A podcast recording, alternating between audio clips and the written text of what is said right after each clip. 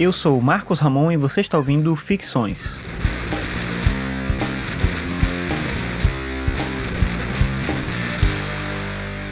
O tema do episódio de hoje é Os Pensadores Originários.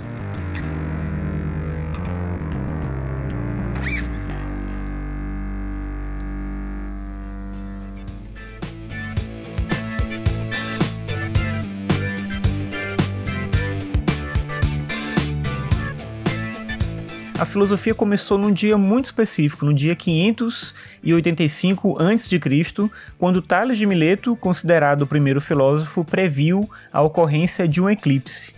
Eu sei que falando assim, eu estou propondo aqui uma afirmação que é contundente demais para ser levada a sério, e por isso ela vale mais como uma curiosidade do que como algo que ateste de fato ou justifique a origem da filosofia grega.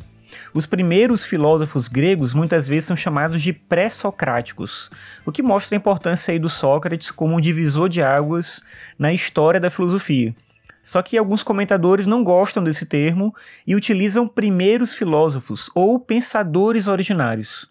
Apesar de eu utilizar o termo pré-socráticos nas aulas, eu gosto mais de pensadores originários, porque dá uma ideia, às vezes a errada, é verdade, mas dá uma ideia de que eles faziam raciocínios e reflexões quando ninguém mais fazia, mas ainda assim remete ao fato de que, no contexto da Grécia, eles foram os primeiros que deixaram algum legado, se não por algum escrito, pelo menos por meio de suas teses e propostas que sobreviveram ao tempo por meio de outros autores e comentadores. Os pensadores originários foram aqueles que se debruçaram sobre a natureza, por isso eles se autodenominavam físicos. A palavra filosofia provavelmente não existia na época do Tales, não era usada na época do Tales.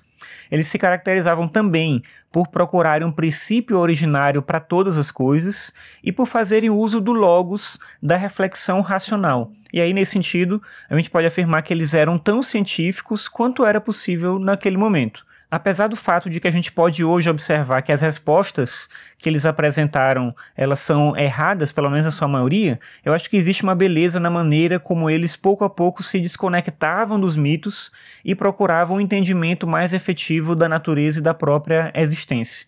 Para mim, pelo menos no sentido que a gente conhece hoje, eles eram mais poetas do que filósofos ou cientistas, apesar de muitos comentadores da filosofia pensarem o contrário. Mas a poesia também pode dizer a verdade e talvez até de uma maneira mais efetiva do que outras áreas do conhecimento.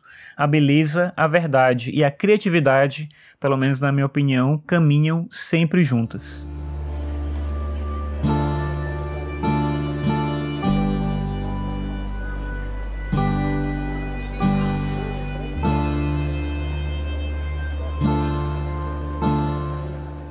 Obrigado por ouvir mais esse episódio do Ficções. Você pode acessar os episódios no meu site, que é o marcosramon.net barra ficções.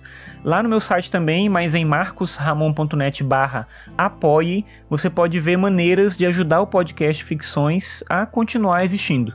Se você gosta aqui, eu peço para você também compartilhar os episódios com outras pessoas, porque assim mais gente fica sabendo da existência do podcast. Bem, é isso por hoje. Obrigado pela sua audiência e até a próxima.